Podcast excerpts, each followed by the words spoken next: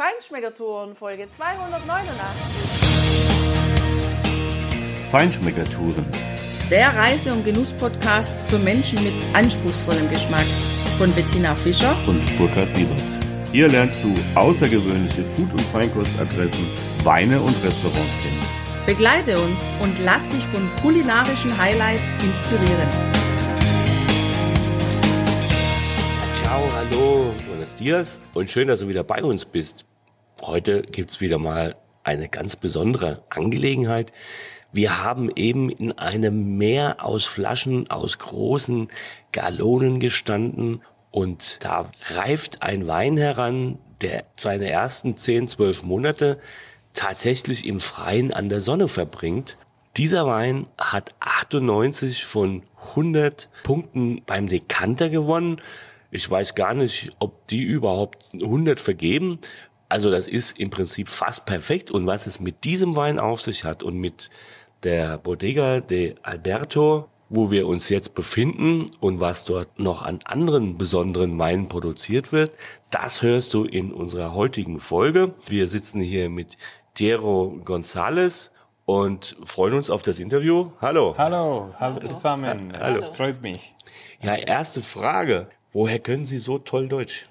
Ich habe schon ein Jahr in äh, Eichstätt gewohnt, das ist in Bayern. Es ist ein bisschen schwer, Deutsch in Bayern lernen, aber wir haben es geschafft. Sehr gut, genau. Ja, das ist natürlich top für dich als Zuhörerin oder Zuhörer, dass wir hier mitten im Rueda sitzen mit Dero, der obwohl er in Bayern war, Deutsch gelernt hat. Ja, genau. ja, wir freuen uns sehr auf das Interview und vielen Dank für die Zeit. Das Weingut ist ja schon ein ganz besonderes. Äh, können Sie kurz was zur Geschichte sagen? Also die Kellerei hat eigentlich äh, drei verschiedene Etappen. Äh, die erste wäre mit die Dominikaner München, die haben hier Länder in, in Serrada, in unser Dorf, gekauft im 17. Jahrhundert. Das war genau 1657. Und die haben, die haben hier ein, ein Kloster gebaut und auch eine Kellerei und ein Unterbodenkeller. Dann, die waren hier vor 300 Jahren ungefähr und im 19. Jahrhundert, dieses Gebäude ist zum Privathände gekommen, also durch die Desamortisation de Mendizábal hier in Spanien war solches Prozess und danach zum zuletzt in 1940 Alberto Gutiérrez hat die moderne Teil von die Kellerei gegründet, hat diese äh, unser Gebäude gekauft, Wein gemacht bis zum heutzutage die vierte Generation. Wir machen Weine und wir verkaufen es äh, in aller Welt. Und was ist dann Ihre Position hier im Unternehmen? Also ich mache Exports. Es ist ein Sohnes äh, Beruf. Also ich reise. Ich habe die Gelegenheit, verschiedene Leute kennenzulernen. Und eigentlich, ich wollte das immer machen. Es gefällt mir. Also jetzt bin ich froh, weil ich auch nebenan wohne in ein neben, äh, nebenan Dorf. Also jetzt bin ich voll zufrieden hier. Dann sprechen Sie also mehrere Sprachen. Ich halte mal fest. Bayerisch, Deutsch, Spanisch? Ähm, noch ein bisschen Englisch und das ist alles. ja, ja, das reicht doch vollkommen reicht. für einen Exportmanager. Ja, genau. ja, super. Ja, wir befinden uns ja hier mitten in Rueda, genau. äh, bekannt für Weißwein aus der Verdejo-Rebe. Was sind die Weine, die Sie hier produzieren? Ist es nur Verdejo oder gibt's noch mehr? Genau, vor allem haben wir hier Verdejo-Rebsorte, das ist ge geburtig hier, eine geburtige Trauben, aber wir haben auch äh, Viura und Sauvignon Blanc für die Weißweine und Tempranillo und Cabernet Sauvignon für die, für die Rotweine. Also eine große Angebot und das ist was, was wir machen. Ja, Wein wächst ja überall auf der Welt. Und dennoch hat ja jeder Platz, wo Wein wächst, so was ganz Besonderes. Was ist denn das Besondere hier an Ihren Reben, an Ihren Weinen, genau hier, ja, in diesem Anbaugebiet?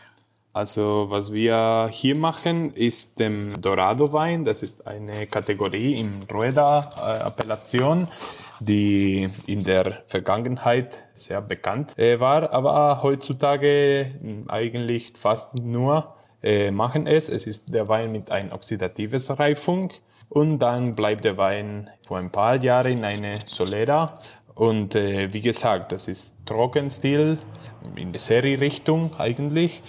Und man kann dort Mandelnoten, Nüsse, noch äh, Vanilla. Also es ist ein sehr lecker und meine Empfehlung eigentlich.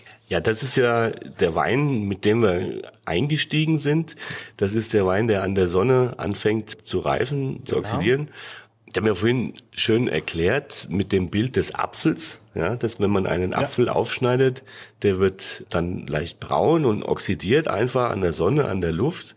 Und das ist im, im Grunde der gleiche Prozess. Also das heißt, der Wein wird Oxidation ja. durch Oxidation einfach dann ja auf den Weg gebracht. Wenn ich es richtig verstanden habe, sind Sie das einzige Weingut, was diese traditionelle Art heute noch kultiviert. Ja, genau. Vor 80 Jahren haben wir das äh, so gemacht. Deswegen nennen wir es unsere historische Weine, weil wir haben das vor 80 Jahre gemacht. Andere Kellereien haben das auch äh, in der Vergangenheit gemacht. Dann haben sie den Prozess gestoppt. Jetzt wieder fangen sie an. Also wir, wir sind froh und stolz dass wir machen das so lange Zeit und wir sind auch zufrieden, dass die anderen Kellereien wollen auch mit dem äh, Dorado-Stil weitergehen. Ja, das ist ja schon die Antwort auf die nächste Frage. Ne? Also. Was unterscheidet Sie von anderen Weingütern? Das ist ja ein Alleinstellungsmerkmal, ein USP. Ja. Und der ist vor allem erstmal sehr interessant und wir sind schon ganz gespannt, diesen Wein nachher verkosten zu dürfen. Und wie kann ich mir jetzt Ihren Weißwein, den Verdecho, vorstellen? Ist es einer, der eher frisch ist oder einer, der ja, schon gereifter ist und mehr Schmelz hat, weil wir haben festgestellt, es gibt ja schon sehr deutliche Unterschiede hier im Rueda mit genau, dem Verdecho. Genau, der Verdecho ist eine sehr flexible Traube. Davon können wir äh, die junge, fruchtige Weine, die wir alle kennen, machen. Und noch können wir den Wein reifen für so lange Zeit als 80 Jahre, also von die jüngeste Stil bis zum die äh, hochwertige oder der Wein äh, in die Fässer. Also wie gesagt, es ist ein sehr vielfältige Traube mit vielen Möglichkeiten. Gibt es dann also in Ihrem Weinangebot den Jungen, der nicht im Holzfass war, und aber auch den gereiften im Holzfass? Habe ich das richtig verstanden? Genau, genau. Das ist mit dem Verdejo kann man äh, fast alles machen. ja, das ist wirklich spannend. Aber Sie haben ja auch gesagt, Tempranillo und äh, Cabernet Sauvignon pflanzen ja. Sie. Das heißt, Sie machen in einem eigentlich eher ausgewiesenen Weißweingebiet auch rote und auch Rosado, Rosé? Genau. Wir haben auch, wie gesagt, äh, drei, vier verschiedene Rote. Äh, ein junges Öko mit Tempranillo gemacht, noch ein paar mit Tempranillo und Cabernet Sauvignon und ein bisschen äh, Holz, einige Monate auf die in die Fässer und noch wie ein Reserva mit 18 Monaten in die Fässer. Also wir haben diese äh, rote Angebot. Vor allem machen wir Weißwein, aber die rote sind auch schön. Und noch machen wir einen Roséwein in 100% Tempranillo.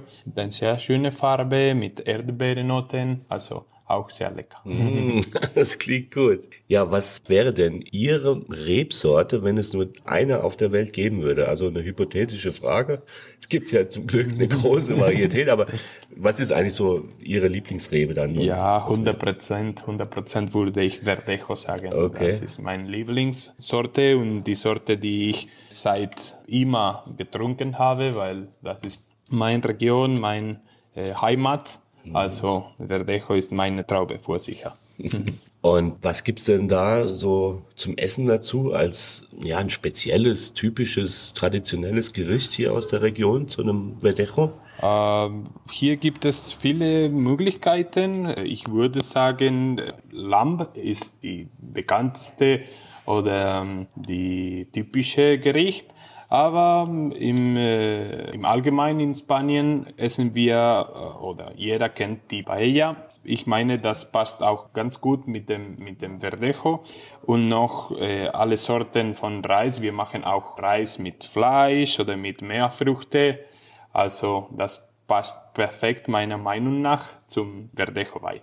Ja, so haben wir auch die Region bis jetzt kennengelernt. Also für uns ist es eine Fleischgegend. Hier wird mhm. viel Fleisch gegessen. Vielleicht können Sie uns mal noch ein bisschen was zum Milchlamm erzählen. Wie alt sind denn dann diese Lämmer, die dann ja geschlachtet und gegessen werden? Äh, eigentlich, die sind Milchlamm, wie gesagt, also die haben nur Milch gegessen, ungefähr zwei, vier Monate. Und es ist ein sehr leicht weiß Fleisch und es passt perfekt mit dieser Säure, dass der Verdejo hat. Eigentlich mit bisschen äh, Weißbrot wurde perfekt. Ja, wir haben ja gesehen, dass es hier in der Gegend auch ganz viele Käsereien gibt. Wir stellen uns jetzt die Frage, passt denn jetzt eigentlich der Verdejo zu allen verschiedenen Sorten des Manchegos? Weil es gibt ja einfach die gemischten, es gibt die aus Schafmilch, Kuhmilch und aus Ziegenmilch und auch die verschiedenen Reifegrade. Oder sagen Sie, nee, das ähm, ist nicht zu allem passend, zu allen Käsesorten passend? Ja, ich würde sagen, dass der, vor allem der Wein und Käse ist die klassische Pairing, ist der bekannteste und es passt perfekt. Und ich würde sagen, der Verdejo passt auch für fast jeder Käse eigentlich. Zum äh, Blaukäse, äh, alte Käse, Kuhkäse. Also ich würde sagen, Wein und Käse ist ganz klassisch und perfektes Pairing. Es würde passen. Haben Sie eine Empfehlung hier in der Gegend, wenn jemand zu Besuch in die Gegend kommt und jetzt bei Ihnen eine Weinverkostung macht, wo die Person dann auch noch eine Käseverkostung machen kann oder vielleicht sogar Käse einkaufen kann? Äh, ja, hier, wie gesagt, haben zwei Käsefabriks hier, also Campo Veja und so. Also hier in Serrada, in unserem Dorf, kann man die Käsefabriks besuchen und natürlich verkosten. Ja, Tina, du hast ja gerade ein gutes Stichwort genannt, Weinprobe ähm, oder Besuch der Weinkellerei, des Weinguts. Was bieten Sie an an Weinproben oder Besuchsmöglichkeiten für? Ja, hier sind da auch äh, sehr flexibel. Also wenn jemand würde uns äh, besuchen, wird für sicher willkommen sein. Und man kann hier die äh, Kellerei kennen, auch bei die Erntezeit besuchen und sehen, wie der Prozess läuft. Auch Weinproben. Wir haben ein Enotheka hier auch. Wir haben einen Weinladen. Wir konnten auch Pairings vorbereiten mit Käse oder so etwas. Also es wurde schön äh, Zeit und sind alle natürlich willkommen. Ja, das ist ja super. Und äh, haben Sie dann noch eine Restaurantempfehlung hier in, in der Region, wo man natürlich Ihre Weine dann vielleicht zu einem Milchlamm oder was anderem Leckeren genießen kann? Ja, klar. Hier, hier in, in Serrada, in diesem Dorf, gibt es ein schönes Restaurant, der heißt El Sarmiento. Dort kann man solche Gerichte probieren, die wir schon äh, gesprochen haben. Und noch in unserer Hauptstadt, in Valladolid, würde ich dem Trigo empfehlen. Das ist ein Michelin-Stern. Restaurant, auch sehr moderne und schön, nette Leute. Dort kann man auch unser Wein finden und würde meine Empfehlung für Ihnen. Ja, vielen Dank. Das sind ja schon richtig gute Informationen. Eine Website gibt's ja auch. Ja, so haben wir sie ja auch genau. entdeckt. Die Adresse ist www.dalberto.com. Genau. Da kannst du, liebe Hörerinnen, liebe Hörer, auch einen Besuch buchen ja. und anfragen genau. und natürlich auch dich schon mal ein bisschen informieren über das Weingut. Natürlich eine spannende Frage an gerade den Exportmanager, den absoluten Fachmann. Können wir Ihre Weine auch in, in Deutschland oder im deutschsprachigen Raum kaufen bekommen? Genau, genau. Sie könnten unsere Weine in Deutschland finden bei verschiedenen Laden, einige Partner, die wir dort haben. Wir sind bei Bomdia in Süddeutschland, auch beim Olavarto, äh, eine andere Firma. Also man kann einfach unsere Weine in, in Deutschland finden, natürlich. Und wie sieht's für die Menschen aus, die in Österreich oder in der Schweiz wohnen? Sind Ihre Weine dort auch zu kaufen? Äh, nicht so einfach. Diese Länder, weil eigentlich, wie Sie äh, alle wissen, in Österreich machen Sie sehr gute Weißweine und es ist für uns schwer, dort unsere bringen. Und in die Schweiz äh, fangen wir an. Einige kann man, einige nicht, nicht ganz ein Sortiment, aber einige Weine kann man auch finden dort. Also, dann können ja die Österreicher und die Schweizer einfach mal hier nach Kastilien fahren, uns direkt vor Ort versuchen, also verkosten. Ja, verkosten ist das Stichwort, Tina. Also ich würde sagen, wir haben alles Wissenswerte allgemein besprochen und jetzt freuen wir uns auf eine Verkostung, um einfach noch ein paar leckere Weine auch zu besprechen. Sicher, ja. Gerne werden wir jetzt verkosten und Sie können selbst vergleichen, welche passt zu Ihnen besser. Super. Herzlichen Dank aber schon mal an dieser Stelle für die wirklich wertvollen Informationen und für das nette Gespräch und vor allem die wunderbare Kellereiführung. Danke, danke für dieses Besuch. Ja, ich bin ja völlig beeindruckt von dem Rundgang, den wir jetzt noch in den unterirdischen Katakomben und diesen langen Gängen gemacht haben, die wunderschön ausgeleuchtet sind. Dort befinden sich alte Zementbottiche, alte Fässer. Ja, das ist unheimlich verzweigt. Thierry, was hat es denn damit auf sich? Genau, was wir gesehen haben, ist eigentlich etwas Historisches. Wir waren unter Boden, wir haben den Dorf unter Boden gegangen und ich würde jeder empfehlen, einen kurzen Besuch hier zu uns, bei uns. Ja, das ist tatsächlich was Einmaliges. Also das ähm, solltest du dir nicht entgehen lassen, wenn du hier in der Gegend bist. Jetzt sind wir ja wieder oben. Wir sind im großen Verkostungsraum. Übrigens stehen da mitten in diesem großen Raum ganz alte, antike Säulen und darauf ist die Holzkonstruktion, die in weiß angemalt ist, also ein sehr schöner Raum. Und hier stehen dann auch zwei, drei Fässer, die als Verkostungstisch dienen. Und auf dem einen Tisch, da sehe ich jetzt zwei braune Flaschen. Die Etiketten sind an sich gleich, schwarz im Hintergrund, aber einmal mit einer grünen Farbe und einmal mit einer goldenen Farbe. Und es ist jedes Mal 100% Verdecho drin. Und daneben glänzt und strahlt eine Rosado-Flasche, also das dunkle Lachsrosa eines Rosés. Und wir beginnen jetzt mal mit den Verdejos und sind schon total gespannt darauf, was uns Diero jetzt hier ins Glas schenkt. Genau, diese unsere erste Verdejo, die wir hier haben, ist der ganz jünges, ist, ist ein Öko-zertifiziert Verdejo, 100%. Die Trauben kommen aus einem Weinberg über 20 Hektar. Davon machen wir dieses jünges Wein. Also in dieser Wein finden wir die jüngsten Noten. Es ist eine schöne Farbe, goldene Farbe, mit Äpfelnoten, Grünäpfeln würde ich sagen. Also noch fruchtig, äh, ganz einfach zu trinken. Und äh, mit dieser Säure, das ist die Hauptcharakteristik von die Verdejo. Ja, also tatsächlich rieche ich das auch. Ein ganz junger Verdecho frisch, spritzig und auch am Gaumen habe ich so die Apfelnoten und die Spritzigkeit und tatsächlich auch eine sehr präsente Säure.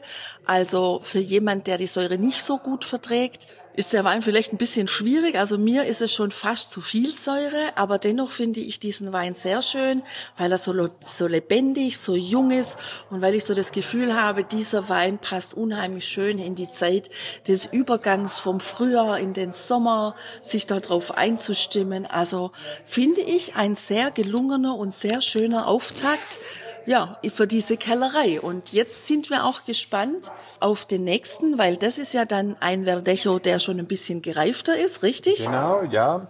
Der Verdecho ist äh, auch ein ähnliches Etikett, ähnliche Farbe, äh, gleiche äh, Preis, gleiche Rebsorten, gleiche Jahrgang auch, aber hier kann man ein bisschen die Entwicklung finden.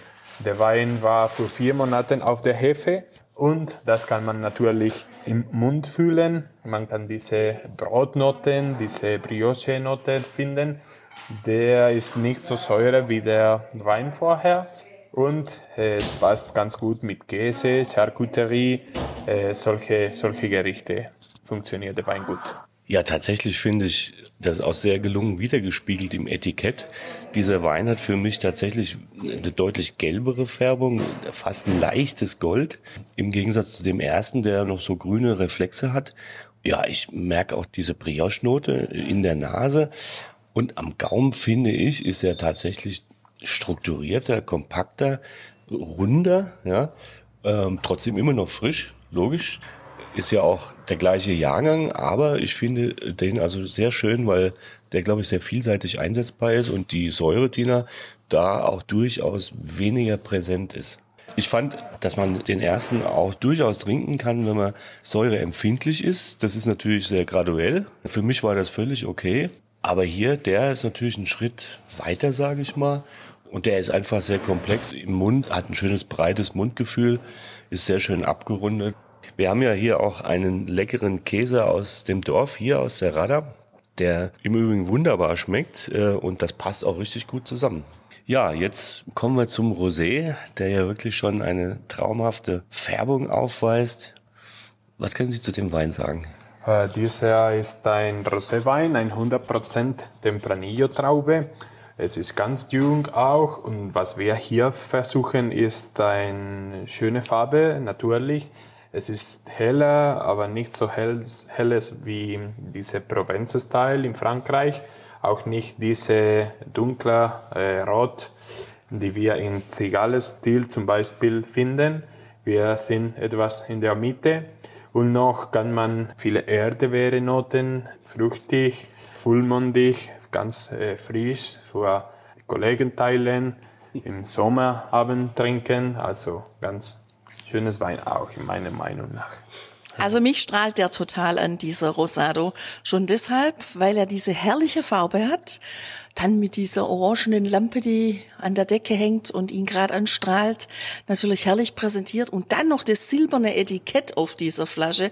Boah, das bringt ja dieses Sommerfrische, dieses Rosado Lachsrosé echt voll zur Geltung.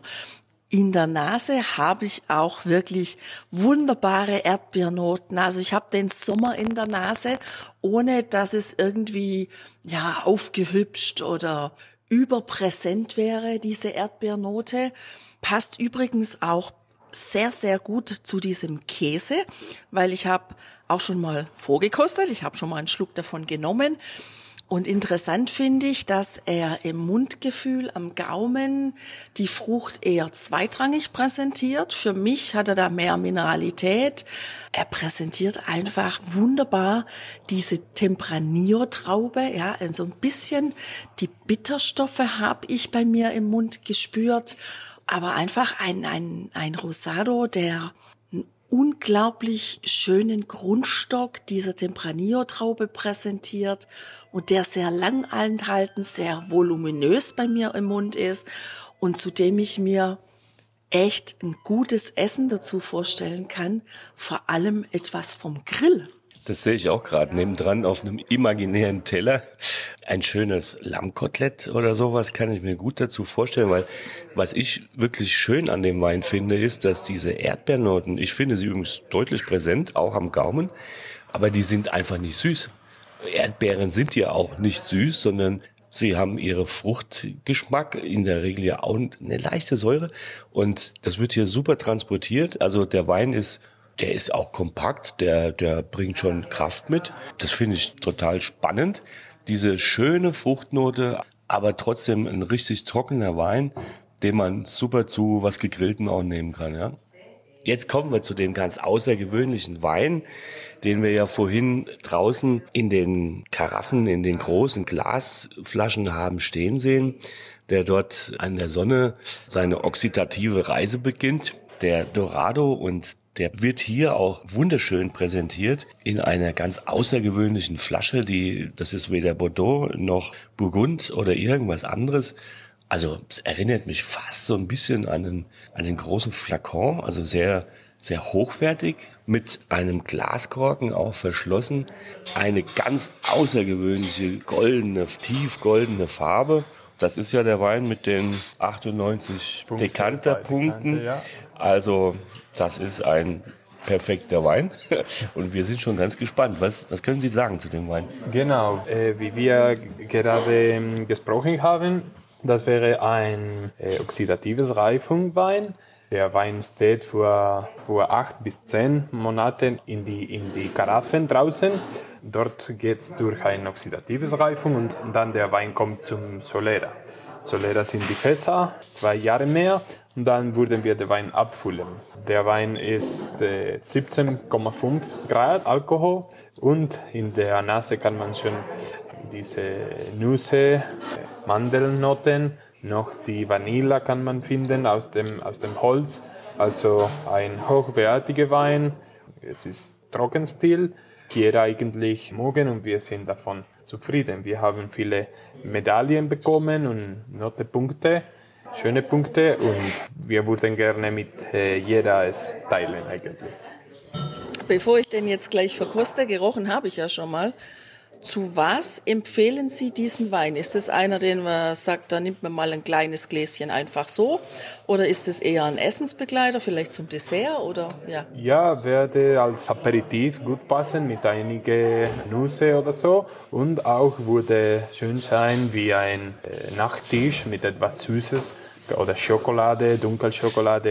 Ganz, ganz lecker passen auch. So, ich habe jetzt schon mal reingerochen in dieses Glas, das übrigens jetzt schon ein bisschen länger bei uns auf dem Verkostungstisch steht. Und das tut diesem Wein enorm gut, denn am Anfang hatte er noch so ein bisschen verschlossene Noten, aber jetzt habe ich, wenn ich da reinrieche, direkt das Gefühl, ich habe Nusseis im Glas. Also die Nüsse sind extrem präsent, dann auch so ein bisschen Kaffeenoten, die Vanille kommt durch und alles in allem erinnert er mich, also sowohl in der Farbe als auch in der Nase, ganz klar an Sherry, ja. Und ja, so wie Sie es auch gerade beschrieben haben, das kann ich mir super als Aperitif oder als Dessertwein vorstellen. Ja, ich habe diese Nussnoten wirklich ganz präsent am Gaumen. Übrigens ein ganz weicher Wein, der ähm, durchaus breites Mundgefühl hat, sehr rund, ja, sehr ausgewogen also die, die lange Reifezeit, die merkt man hier total, finde ich, in dem Wein. Also ich könnte mir gut vorstellen, Tina, wir haben doch diese, diese geeiste Milch hier aus der Region schon zum Dessert gehabt, dass dieser Wein da super dazu passen würde auch, weil er diese herrlichen Nussnoten mitbringt. Oder auch zu einem Blauschimmelkäse mhm. oder überhaupt einem gereiften Käse. Ich meine auch, dass ich so ganz, ganz leichte Erinnerung an Rosinen habe. Latina, ich finde, hier haben wir wieder mal eine richtige Perle entdeckt, was wirklich Außergewöhnliches, was sich sehr unterscheidet, auch von anderen. Hier findest du super trinkige Weine, hier findest du ein absolut außergewöhnliches Produkt mit dieser Tradition, was wir jetzt zuletzt haben verkosten dürfen, mit einem außergewöhnlichen Herstellungsverfahren und den entsprechend äh, sehr zurecht empfangenen Preisen. Das ist wirklich eine ganz tolle Sache. Auch die Kellerei anzusehen, das lohnt sich auf jeden Fall. Das würde ich mir auf gar keinen Fall entgehen lassen, wenn ich hier in der Gegend wäre. Natürlich dann auch, wir haben jetzt die Gelegenheit dazu nicht mehr, weil wir die Zeit einfach auch nicht mehr haben, aber dann auch die roten zu probieren, diese Tempranillo-Rebe hier in der roten Version zu probieren, weil den Rosé, den, den Übergang dazu haben wir ja verkosten können, der ist schon richtig klasse. Und herzlichen Dank, Diero, für die Zeit und für die tollen Einsichten, für die, für die tolle Führung und natürlich diese erstklassige Verkostung von den Weinen. Das hat richtig Spaß gemacht. Danke sehr. Es war eine sehr schöne Zeit mit euch. Ich habe auch die Weine genießt und ich hoffe, wir können uns wieder bald äh, treffen, wieder äh, hier oder in Deutschland, warum nicht? Und äh, beste Grüße aus Serrada, aus Spanien, von, von unseren deutschen Freunden. Ja, herzlichen Dank für die charmante Führung. Das hat sehr viel Spaß gemacht. Dankeschön. Danke. Ja, und dir, lieber Hörer, lieber Hörerin, habt eine gute Zeit. Viel Zeit zum Genießen und immer was Leckeres auf dem Teller. Hör nächste Woche wieder rein, wenn unsere Kastilien-Leon-Reise weitergeht, was du da alles gemeinsam mit uns entdecken kannst. Adios, hasta luego. Ciao, ciao. Adios.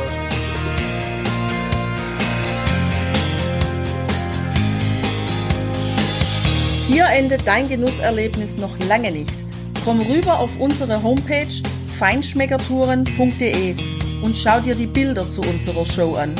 Dort findest du auch wertvolle Links zu den heutigen Empfehlungen. Verpasst keine Neuigkeiten mehr und trag dich am besten gleich in unseren Newsletter ein. Wir freuen uns auf deine Anregungen für weitere Episoden und einen regen Austausch mit dir. Viel Spaß beim Genießen, denn du weißt ja, wahrer Reichtum besteht nicht im Besitz, sondern im Genuss. Deine Feinschmecker Guides Bettina Und Burkhard.